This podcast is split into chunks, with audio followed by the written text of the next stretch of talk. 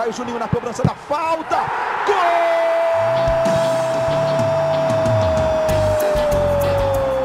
Está entrando no ar o podcast. Sabe de quem? Do Vasco! Do Vascão da Gama, do Gigante da Colina. É o GE Vasco.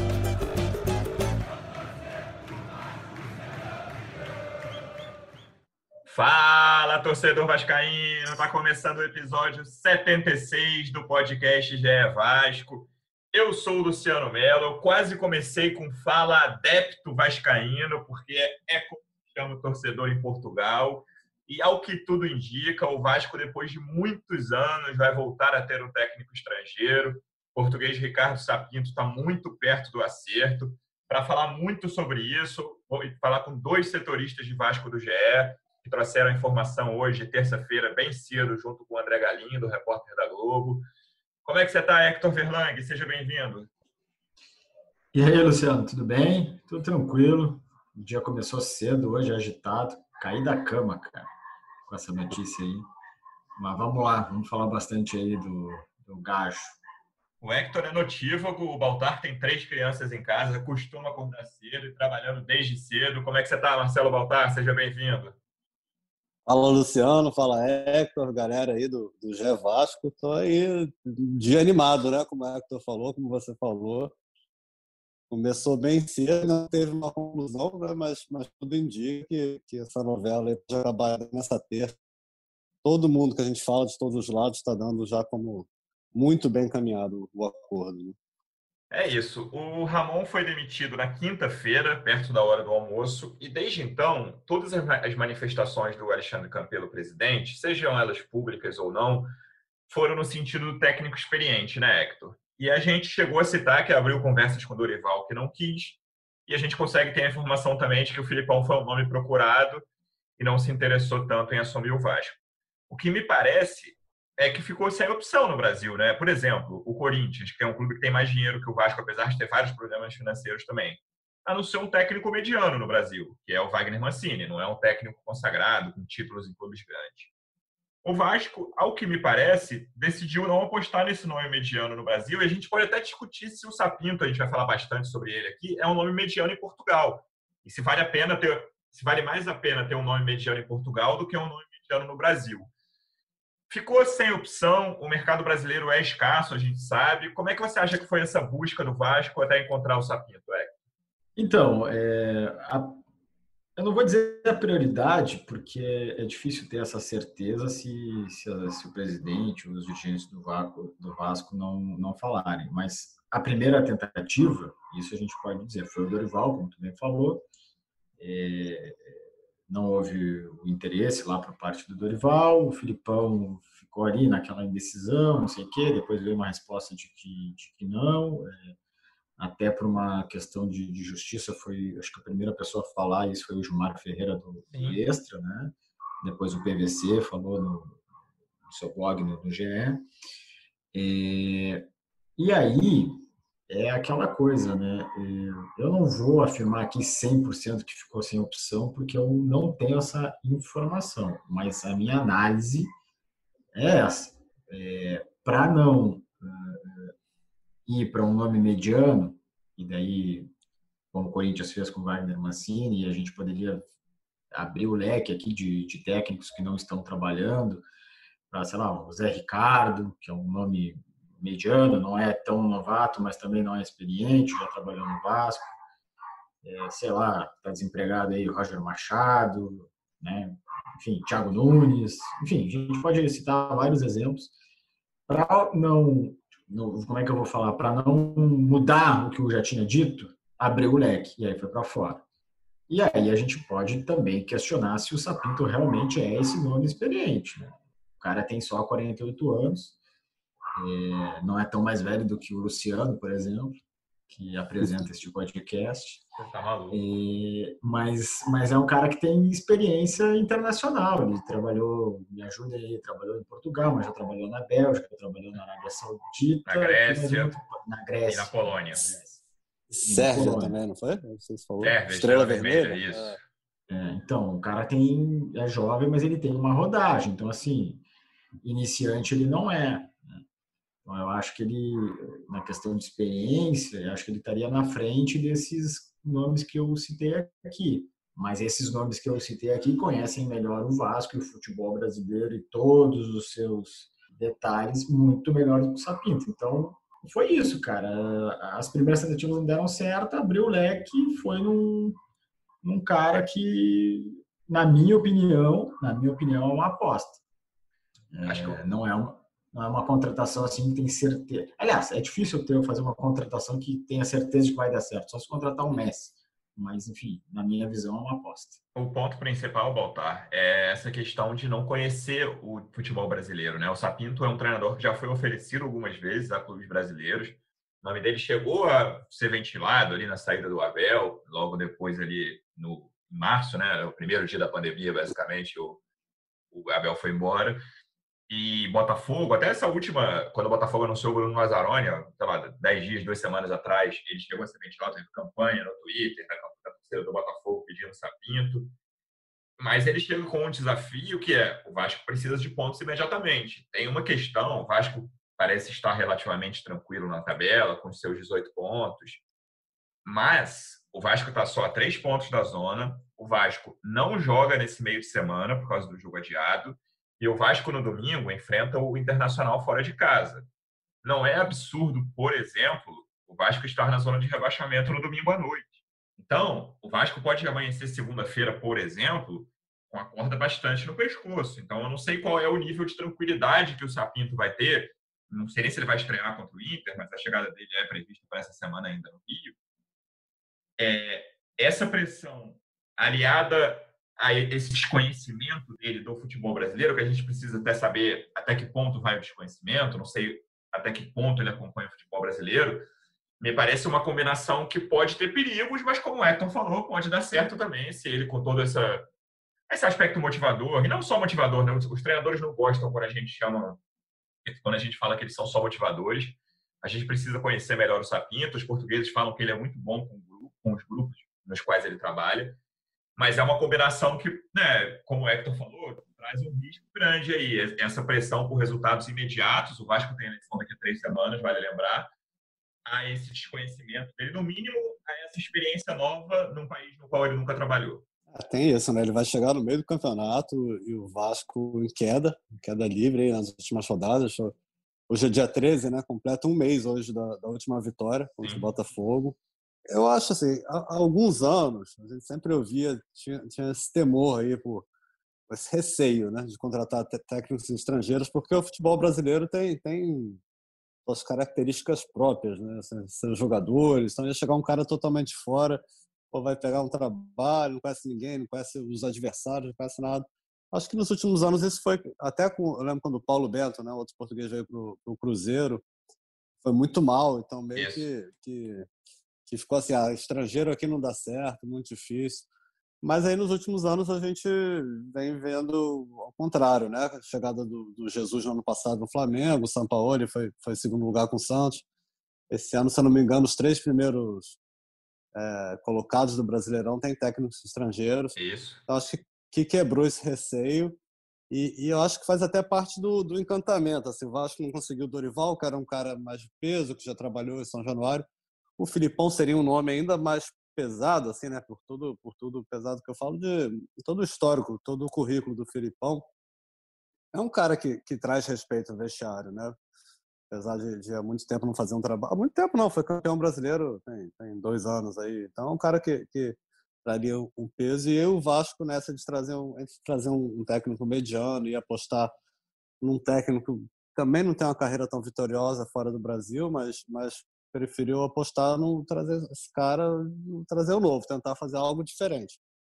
A gente, eu não conheço o trabalho do, do, do Sapinto, a gente saiu pesqu... estamos pesquisando hoje, né? Ver a carreira dele. Eu acho que um dos melhores trabalhos dele foi o último, foi o Braga, que foi muito bem na Liga Europa. Mas pelos relatos ele foi bem na Liga Europa, na Taça da Liga, mas no Campeonato Brasileiro, no, no Campeonato Português meio que que abriu uma, uma espécie de Renato Gaúcho, assim, apostou. E aí no, foi, acabou causando a demissão dele, né? Ele jogou meia temporada só. É, começou a temporada é. e foi embora em dezembro, ele está ele tá desempregado desde dezembro de 2019. Isso, isso. Então pegar um Vasco aí quase na metade do brasileiro.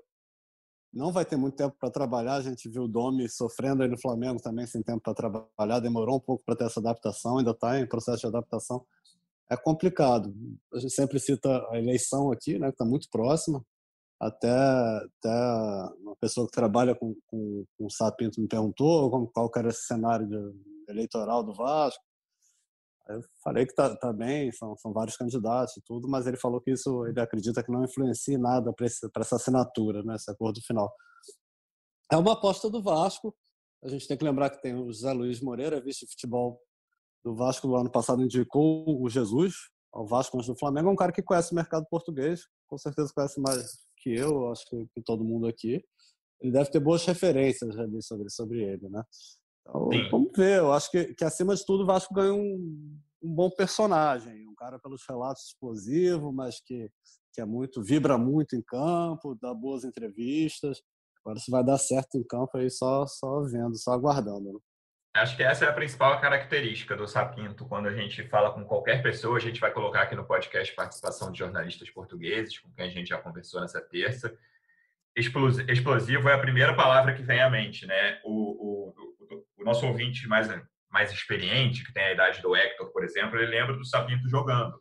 Foi um bom atacante da seleção portuguesa, jogou na Real Sociedade, teve algumas passagens fora da, de Portugal, é ídolo do Sporting Lisboa, ídolo incontestável do Sporting.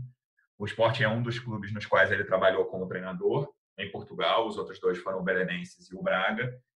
E ele tem passagens curiosas, né, Hector? Apesar de que, pelo que os portugueses contaram pra gente, a última passagem pelo Braga foi mais tranquila, Teve só uma questão que ele foi retirado de um avião porque ele tinha comprado passagem para a primeira fila para ficar com as pernas esticadas, que ele estava machucado. E aí as aeromoças falaram que ele não podia ficar com a perna esticada, que ele tinha pelo menos dobrar, e ele se recusou a dobrar a, as pernas e ele foi retirado do avião que ia fazer a viagem de, do Faro para o Porto, as duas cidades portuguesas. Fora isso, que foi uma questão é, inusitada no avião, a passagem dele pelo Braga foi bem tranquila, em termos de temperamento. E me parece que as passagens mais famosas dele, em termos dessa coisa de ser explosivo, foram uma como, como jogador, quando ele foi.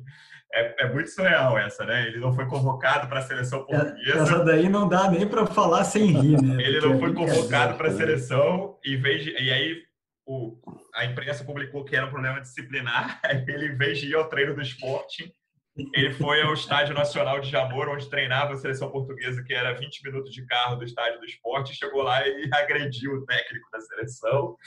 Isso foi em 97. E a Arthur outra passagem, Jorge, o técnico. Isso. E a outra passagem foi como, como diretor do esporte, ele tinha acabado de se aposentar, trocou socos com o Liedson, que era atacante do esporte, no vestiário. Mas, apesar disso, tudo essa, indica. Essa, essa, essa daí, deixa eu fazer uma parte, por favor. É, é, joga no Google aí, busca a capa do jornal. É a bola, né, Baltar? Isso. Isso. Tem a foto do Edson é, com um hematoma no rosto, assim, para ter uma ideia do, do que, que foi essa briga aí.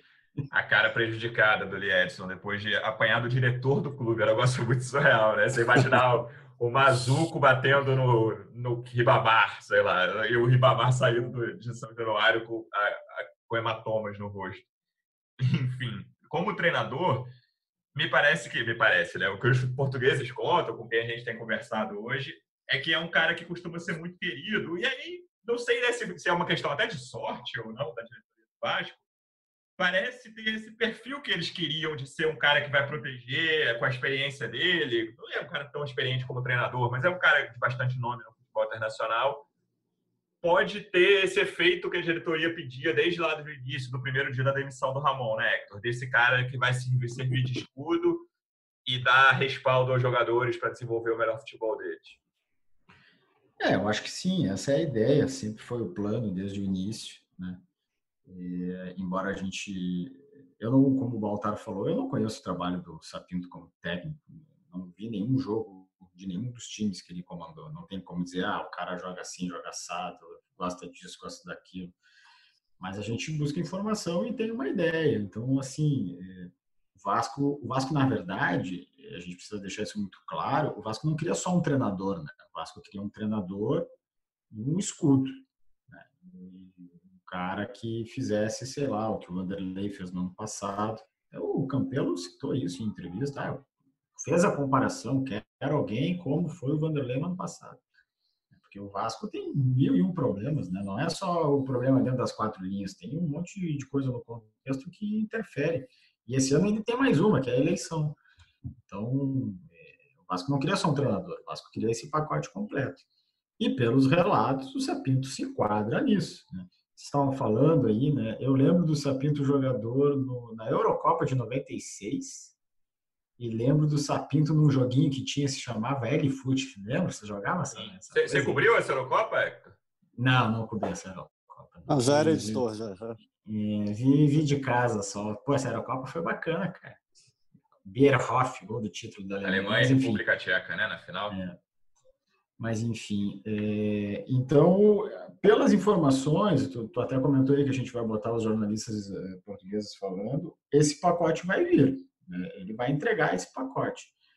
É, e, e, eu acho que para fazer um, um, Talvez eu esteja sendo um pouco injusto na comparação que eu vou fazer, é, é, mas, assim, por proximidade, é, eu acho que ele se enquadra, assim, em temperamento com, sei lá, o auge do Filipão, com técnico, Grêmio, Palmeiras, era aquela coisa assim bem explosiva, são os meus jogadores, ninguém vai falar nada, tipo, se botava à frente, assim, escudo, defendia os caras e tal.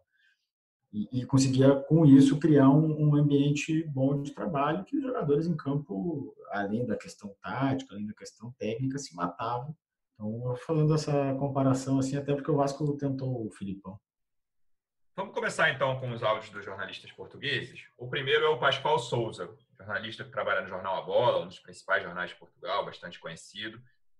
E ele fala bastante da questão tática. A gente pediu para ele explicar como o Sapinto gosta de jogar. E me parece. Depois, vamos ouvir, depois eu vou comentar. Em termos de sistema tático, o Sapinto joga sempre 4-2-3-1. É um modelo, é um modelo que ele, que ele mais gosta. Pode eventualmente mudá-lo de vez em quando, mas é muito raro. Ele gosta muito de ter um número 10, que é uma coisa rara também aqui no futebol europeu. Eh, o número 10 começa a entrar em desuso, o chamado o criativo, o volante mais ofensivo. E, mas o, o Sapiro faz questão de ter esse número 10 e de jogar com esse número 10 e com extremos bem abertos. Um, e penso que o Vasco, pelo que eu vi do, do Vasco no Flamengo, contra o Flamengo, acho que é uma equipa que, que é talhada ele trabalhá-la bem. Uh, terá ali alguns condicionalismos de ordem defensiva que ele terá que trabalhar, porque o Vasco defensivamente não parece ter uma, uma boa organização, ou pelo menos uma boa organização sem bola, e nisso ele é, ele é bastante, bastante exigente. Uh, gosta de ter uma, uma, organização sem bola e mais eficaz que a que o, que o Vasco tem mostrado no, no campeonato. E também uh, no Braga, também teve o mérito de, de, de começar a apostar no Trincão, que era um jogador que foi para o, para o Barcelona, foi vendido para o Barcelona por 31 milhões de euros. O Trincão começou a jogar com mais regularidade com ele, embora hum, tenha estourado com, tenha explodido com os outros jogadores seguintes, mas ele teve esse mérito realmente de apostar no, no, no extremo que depois rendeu muito dinheiro também ao, ao Braga, 31 milhões de euros. E aí, tem dois pontos que eu achei curiosos nesse áudio. Um, que é o esquema, o 4-2-3-1 dele, Baltar, era um esquema que tinha muito torcedor do Vasco pedindo para ser extinto de São Januário, pelo menos com o atual elenco, e o Vasco melhorou sem o 4-2-3-1 contra o Flamengo, melhorou pelo menos em relação aos jogos anteriores, não ao início do campeonato. O bom início do Vasco no campeonato foi com 4-2-3-1. O Vasco jogou com o Flamengo claramente com duas linhas de quatro ali, 4-4-2 clássico, com o Thales e o Cano na frente.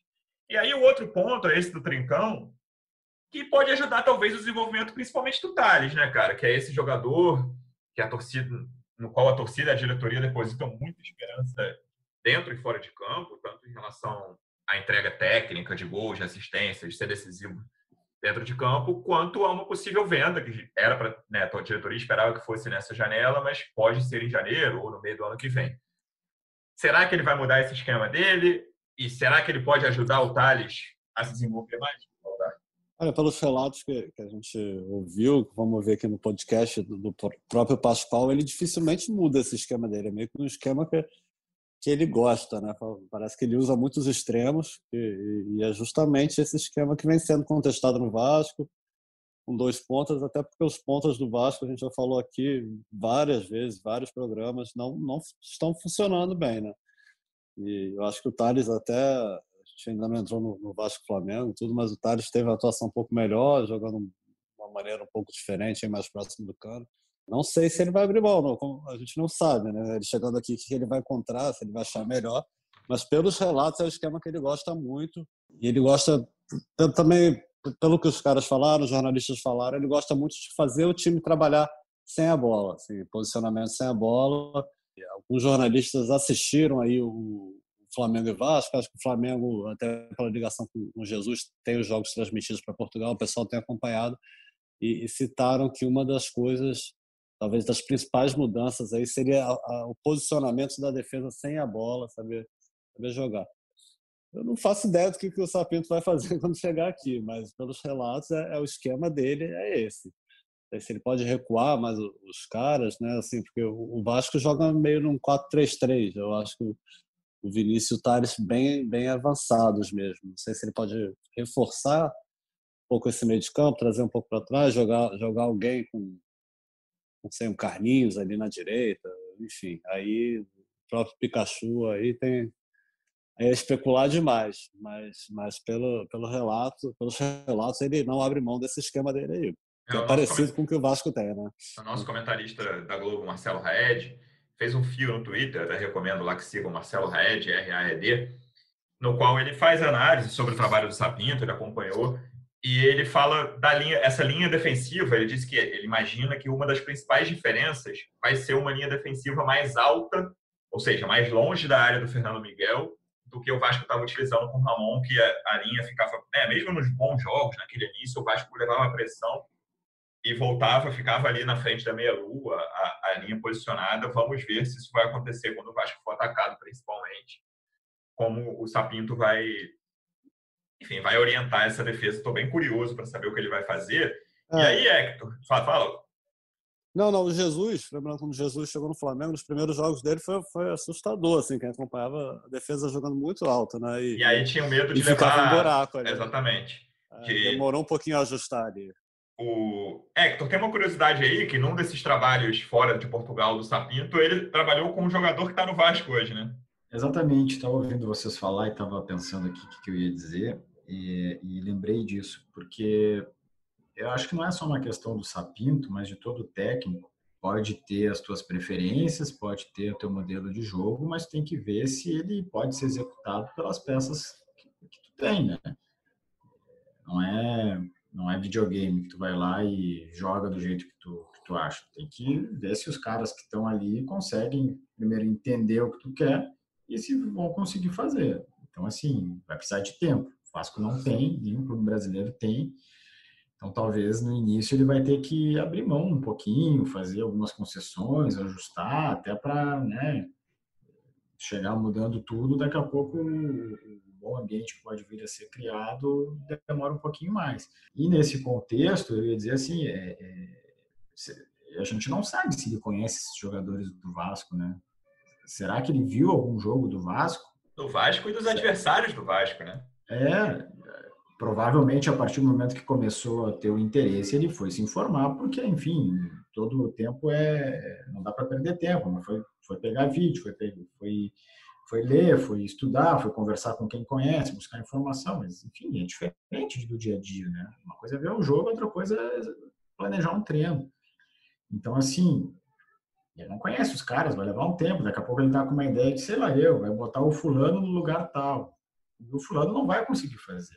Né? Ele só conhece, como tu bem falou, um jogador, que é o Carlinhos, que eles jogaram junto na Bélgica. Ele pediu a, a, a contratação do Carlinhos e foi, foi bacana é, essa história, porque ele ligou para o Carlinhos, o Carlinhos tinha é, possibilidades de ir para outros clubes em Portugal, acho que inclusive até o Benfica estava interessado, e ele, a partir da ligação do, Sapinto, a partir do que o Sapinto falou para ele, ele tomou a decisão: não, vou ir para a Bélgica e vou jogar com esse cara. Então, esse cara, ele entrou na mente do Carlinhos, né? Provavelmente ele vai tentar entrar na mente dos jogadores do Vasco, fazer os caras comprarem a ideia, como o Ramon conseguiu fazer no início. para é, não perder nada de tempo e ter o máximo, o maior, enfim, conseguir ter uma adaptação o mais rápida possível. É, foi a temporada 17, 18. Carlinhos era do Standard Liège da Bélgica, um dos principais times da Bélgica. E o Sapinto era o treinador dele, eles fizeram uma boa campanha por lá. E aí vamos entrar nessa questão do temperamento, Baltar. Eu vou querer ouvir mais um jornalista português que mandou áudio para gente, agradecendo a todos. Esse é o João Almeida Moreira, também é do Jornal A Bola e é correspondente aqui no Brasil, acompanha mais de perto o futebol brasileiro. Vamos ver o que, que o João conta desse temperamento do Sapinto essa maneira de ser dele também uh, lhe, lhe, traz muitos problemas. Uh, o mais conhecido de todos foi um em 26 de março de 1997, foi uma, uma, uh, logo depois da convocação do Arthur Jorge, que era o selecionador nacional na época de, de Portugal, uh, o nome dele não constou, até aí tudo bem, só que no dia do, do primeiro treino da seleção uh, surgiu uma notícia num jornal português de que ele não tinha sido convocado por uma suposta indisciplina num jogo anterior. Ele, revolta, revoltado, eh, falhou o treino do Sporting e foi ao treino da seleção, que era ali perto, o Estádio Nacional, ao Estádio José Alvalade, era, uma, uma, uns 20 minutos de distância, e foi e socou o Arthur Jorge, deu dois socos no Arthur Jorge antes do treino começar. Isso foi um, obviamente um escândalo uh, incrível. Ele foi depois suspenso por um ano uh, do futebol português, teve que ir jogar para a Real Sociedade mas, eh, e agora outro detalhe, para se ver como, como a ligação dele com o Sporting era tão intensa, a Juventude Leonina, que é a, a principal organizada do Sporting, uma das principais organizadas uh, do, de Portugal, uh, ia ver jogos do Sapinto a São Sebastião, que fica a mais de mil quilómetros de Lisboa, uh, só para o apoiar, ou seja, só para manifestar o apoio em relação a um dos seus maiores ídolos. Ele nunca foi um ídolo ao ponto de por ser craque, não é? Estamos a falar um clube que, que formou o Figo, o Cristiano Ronaldo, tantos craques. Ele não era um craque desse género, aliás, ele nem é formado no Sporting, ele foi contratado, mas, mas eh, ganhou uma, uma, uma ligação com o clube eh, imensa. Teve também problemas no Sporting com o Lee Edson, o atacante que foi ídolo no Sporting e que foi, e que foi também ídolo no Flamengo e sobretudo no Corinthians aqui no Brasil. Uh, quis marcar um pênalti que eh, tirou a bola das mãos do Lietzen, o que deu, o que deu problemas. Depois, já como, como dirigente do Sporting, porque ele foi dirigente do Sporting durante uns tempos, também teve uma confusão com o Lietzen. Em ambas as circunstâncias, parece que houve eh, trocas de soco. Eh, e, e, outros casos, outros casos de, de, em, que, em que o sangue quente do Sapinto se tornou um problema para ele. no entanto, se tudo correr bem, os vascaínos podem ter certeza que tem aí mais um, mais um vascaíno fanático a, torcer, mais do que treinar, também a torcer pelo Vasco. Essa última parte do, do, depoimento do João me chamou a atenção, assim, que é uma coisa pouco falada, pelo menos nessas pesquisas que a gente fez nas últimas horas. Mas o Sapinto parece ser um cara que tem uma identificação quase imediata com as torcidas, né? Essa, essa coisa do torcedor do. Achei muito curioso, a torcida organizada do, do Sporting ia na Espanha ver jogos do Sapinto na Real Sociedade, o João contando essa história.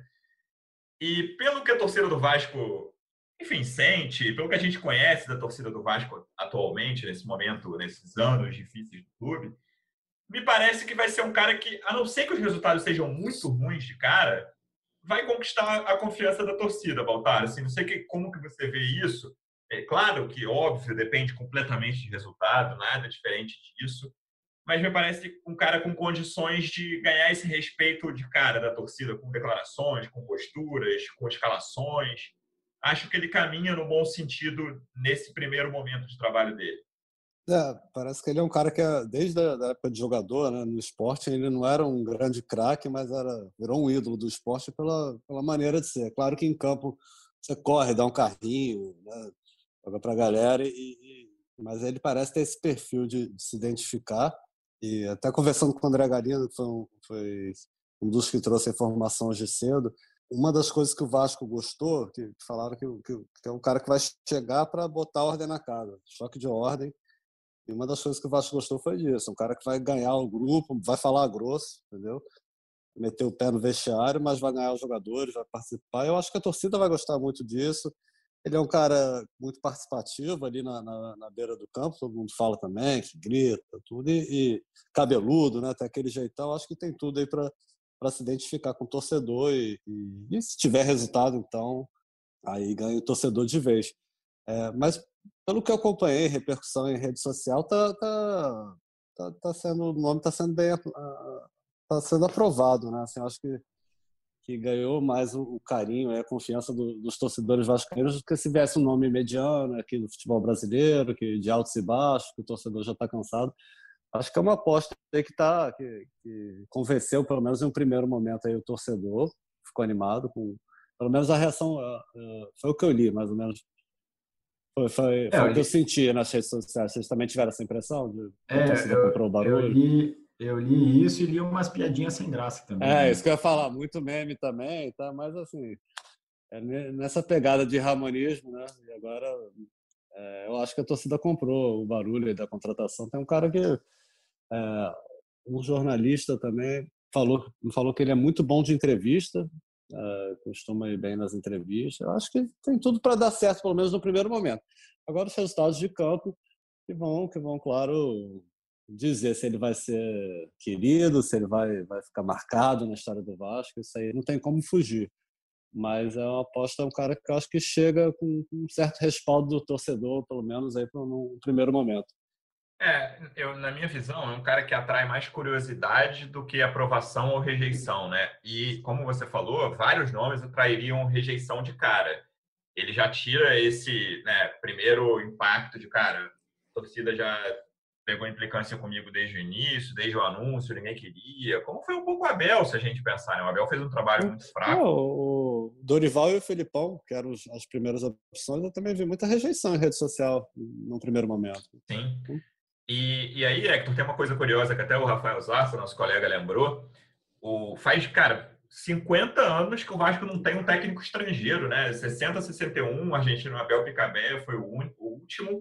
E português, apesar de né, toda a história de colônia portuguesa do clube, o Vasco só teve um técnico português na história, que foi o Ernesto Santos, em 1946. Então, assim, claramente é um nome fora da curva. Não quer dizer que fora da curva nesse caso é bom, né?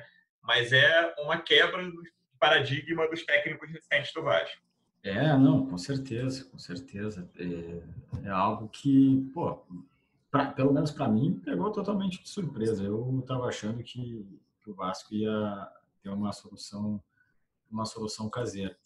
Mas é, se a gente for é, pensar um pouquinho, né, o, o, Vasco tem buscado soluções fora do país, né? Qual era o principal problema do ano passado? Ah, se, além, né, tinha vários, mas ok, era o centroavante. Era o principal. É, foi o Cano. Ah, pô, não tem meio, não tem meio, não sei o quê, pô, Benítez. Né? É, tá com problema no meio de campo, trouxe um outro cara aí agora, um outro argentino, o Leonardo Gil, que deve chegar essa semana aí. Então, isso não é só o Vasco, né? Se a gente for parar para, se a gente for ampliar o leque de, de análise, muitos clubes brasileiros estão recorrendo ao, ao estrangeiro para, enfim, tem, até por uma questão financeira é mais fácil buscar um jogador na Argentina, aqui no Uruguai, sei lá, em qualquer país da América do Sul, pela, pela questão. Vou aproveitar a sua deixa, Hector, posso rapidinho? Sobre essa coisa de questão de técnico estrangeiro, que eu acho importante, é uma coisa que, né, a gente comentou que os três primeiros colocados, Atlético, Flamengo e Inter, têm técnicos estrangeiros. Nosso último é, jornalista português de hoje, o Felipe Dias, do Jornal o Jogo, tocou nesse assunto quando a gente pediu um áudio para ele. Fala, Felipe. Há uma coisa que me parece óbvia, isto sem qualquer espécie de. As pessoas não são boas por serem daqui ou serem dali, mas a verdade é que o treinador português está, está muito bem cotado e e já não se sente tanta presença daquilo que era o treinador brasileiro aqui, como acontecia nos anos 70, 80, 90. Uh, o treinador brasileiro perdeu, perdeu muita projeção naquilo que é o seu carisma e a sua força no mercado e a sua, o seu peso um pouco pelo mundo. E o treinador português também está um pouco na moda, digamos assim. Uh, portanto, uh, vamos, vamos, vamos ver, vamos ver o que é que vai acontecer. Eu acho que é interessante para o, para o Ricardo Sapinto dar este passo na carreira, porque ele aqui já estava com a imagem um pouco desgastada. Baltar, esse ponto dos técnicos portugueses é interessante, porque aqui no Brasil agora virou essa moda, qualquer técnico português a gente fala do Jesus, o Jesualdo foi a mesma coisa no início do ano e durou pouco, o trabalho não, não teve resultado. Mas na Europa tem muito técnico português indo bem, né? Eu, lembro de fora o Mourinho, claro, Vilas Boas, que são mais, mais conhecidos há mais tempo, tem o Nuno, fazendo um bom trabalho no Wolverhampton há, um certo tempo no, na Premier League. É, é, um mercado bastante disputado de treinadores. É, sem dúvida, foi até que a gente falou. Assim, eu acho que o impacto de, de trazer um técnico português, não conseguiu trazer um, um cascudo, veterano, um medalhão aqui no Brasil, tem esse impacto de trazer um técnico português, porque é uma escola que está em alta aqui no Brasil, muito recentemente pelo sucesso do Jesus, e, e, mas já, já pelo mundo aí, né? Tem muito treinador espalhado em grandes clubes da Europa. E a gente vê um futebol diferente, com linhas altas. Acho que foi uma tentativa de, de, de trazer algo novo, que o Vasco tentar algo novo, até porque tem, tem algum tempo assim que a gente não vê um treinador brasileiro surgindo, trazendo algo realmente diferente. Né? Tem, tem o Ceni no Fortaleza, está fazendo um bom trabalho, parece um treinador promissor. É, teve alguns treinadores que surgiram como, como boas revelações, mas com, com o Jair Ventura quando surgiu no Botafogo, teve o Zé Ricardo no Flamengo, você vê o Odair no, no Inter, mas não acho que não apresentaram é, muita coisa nova, assim, né? E, e, tem, tem esse encantamento, essa fantasia do futebol português atualmente. Eu acho que isso aí teve um peso na escolha do Vasco. E, claro, a gente já falou aqui, no, não é de hoje que o, que o Vasco está tá ligado nesse mercado português, especialmente, né? No ano passado teve essa sondagem ao, ao Jesus. Eu lembro que quando o Abel saiu, a gente falou aqui também, teve um papo do Zé Luiz Moreiro, vice de futebol. Ele esteve em Portugal, antes até de assumir o cargo, porque ele foi uma das mudanças né, nesse início de pandemia. E ele fez uma viagem por Portugal e não, conversei com alguns treinadores lá. Então, então não é algo novo que acabou se concretizando agora. Está próximo de se concretizar. Né? O Vasco viu, viu essa brecha mas é justamente o que você falou, acho que tem os brasileiros estão embaixo até para os brasileiros e, e, tem esse encantamento aí com o treinador, com a escola portuguesa nesse momento. Sim, Hector, para fechar, eu ia, é até uma coisa que o Baltar citou aí no fim. O que, que a gente sabe aqui, 5 horas da tarde de terça-feira, qual é a situação de momento sobre negociação e sobre possível data de chegada do Sapinto? A gente não dá para cravar ainda que ele vai ser o técnico no domingo contra o Inter, né? Não, não dá. É, ele, assim, a gente deu a informação, foi apurada, inclusive na nossa, na nossa notícia tem uma declaração do empresário dele, dizendo que... É, depois da gente, outros veículos confirmaram também, né? Enfim, é, acho que tá... É, acho que é uma coisa assim que já é de domínio público, né? Tá faltando o Vasco anunciar, não anunciou ainda porque provavelmente continua num acordo é, verbal e não, não foi para o papel. Né? O, o Sapinto já está em Lisboa, ele regressou a Lisboa, ele estava na, na, Grécia. Negociando com o Panathinaikos, né? É, nessa negociação ele já está em Lisboa de volta. Aí é uma questão de ajustar e ver quando que ele vai vir para o Rio. É, quando a gente estava apurando, surgiu a possibilidade dele, até foi uma informação que veio errada, dele já vir para o Rio nesta terça-feira, mas não vai ser possível, ficou a princípio para quarta, mas não sabemos ainda horário, enfim. E além disso, é, tem toda uma questão burocrática, né, de, de tirar os documentos no Brasil, é, carteira de trabalho, é, registrar na CBF, não é uma coisa automática, assim, chegou, não é tão automático como chegar a dar o treino, né? Tem que aparecer no vídeo, né? Exatamente. Então, assim, 17, agora são 17, 13 de terça, eu diria que é improvável que ele esteja no campo no domingo. Beleza. Mas talvez esteja ali na, na tribuna ali acompanhando o jogo, né? Já dando aquela moral, aquele pulo no vestiário. Isso aí eu seria a minha aposta. Vai, Legal, o frio, frio, de Porto Alegre, bem conhecido é. pelo Hector. Hector, obrigado pela presença mais uma vez. Na segunda-feira a gente volta. A gente até explicar que a gente prometeu, prometeu que ia fazer o podcast na segunda, depois do clássico, mas com toda a questão de treinador, a gente deixou para essa terça. Acho que ficou mais atualizado, mais quente, mas na segunda, de qualquer forma, a gente fala bastante sobre Inter e Vasco. Obrigado mais uma vez, Hector. Valeu, Luciano. Valeu, Baltar. Grande abraço. Baltar, obrigado mais uma vez, amigo. Um abraço. Valeu, galera. Valeu, Hector, Luciano, todo mundo aí. Um abração. Torcedor Vascaíno, obrigado pela audiência mais uma vez. Até segunda-feira. Um abraço.